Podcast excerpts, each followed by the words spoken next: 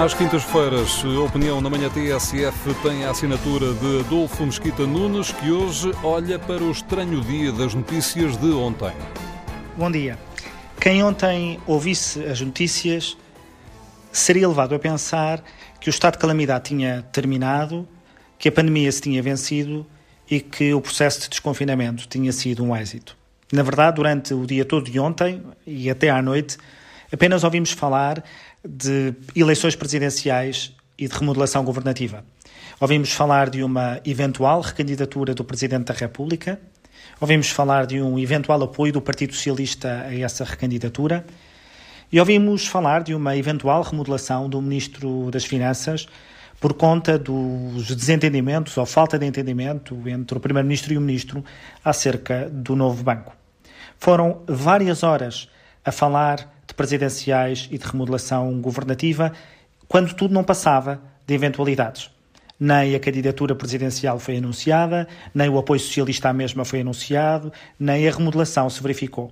Ficámos, aliás, sem perceber muito bem porque é que estes assuntos vieram à baila. Quem quis trazer o quê à baila? Quem quis trazer as presidenciais, a recandidatura, o apoio e quem quis trazer a falta de condições do Ministro das Finanças para continuar no cargo? Mas a verdade é que foi de eventualidades que se discutiu durante o dia de ontem. Ora, um encontro entre o Primeiro-Ministro e o Presidente da República, no momento em que o país dá os primeiros passos num processo de desconfinamento que é complexo e levanta muitas dúvidas, devia ser aproveitado para falar não de eventualidades, mas para de certezas. Para darmos certezas aos milhões de portugueses que têm as suas liberdades restringidas ou condicionadas, dando-lhes conta de que o Estado quer devolver essas liberdades o mais rápida e urgentemente possível e que está disponível para rever as medidas do estado de calamidade, devolvendo-as à sua proporcionalidade.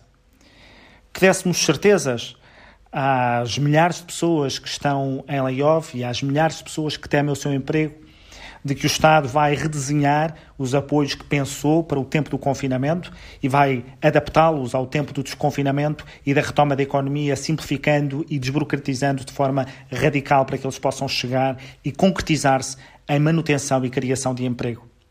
Que se falasse com segurança para as famílias que estão em situações de vulnerabilidade social, dizendo que um programa de emergência social será aprovado e que terá características inéditas, porque inédita é a circunstância em que nos encontramos. Que se falasse com segurança para as empresas, apresentando medidas destinadas a tornar o país o mais atrativo para o investimento do mundo, para que passássemos a ser não apenas o destino turístico melhor do mundo, mas também o melhor destino de investimento do mundo. Que se dissesse às empresas dos vários setores que o plano e que o programa de desconfinamento vai ser calibrado, mitigado, melhorado de acordo com as especificidades de cada uma dos setores de atividade.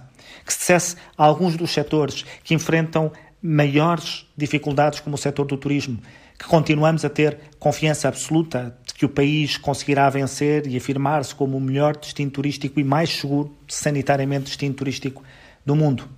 Que se desse segurança, que se desse esperança a todas as famílias que olham com apreensão para estes momentos de desconfinamento. Que se falasse sobre o redimensionamento do SNS para esta nova fase, garantindo que vamos continuar a conseguir combater a crise sanitária ao mesmo tempo que combatemos a crise económica. Teria sido preferível que este encontro entre o Primeiro-Ministro e o Presidente da República tivesse sido para falar de certezas e não de eventualidades. Não é que as eleições presidenciais ou uma remodelação governativa não fossem temas relevantes, sê-lo-ão certamente, mas num tempo de incertezas, quando o Presidente da República e o Primeiro-Ministro falam, deveriam falar de certezas e não de eventualidades. À quinta-feira, a opinião de Adolfo Mesquita Nunes. Amanhã temos Paulo Baldaia.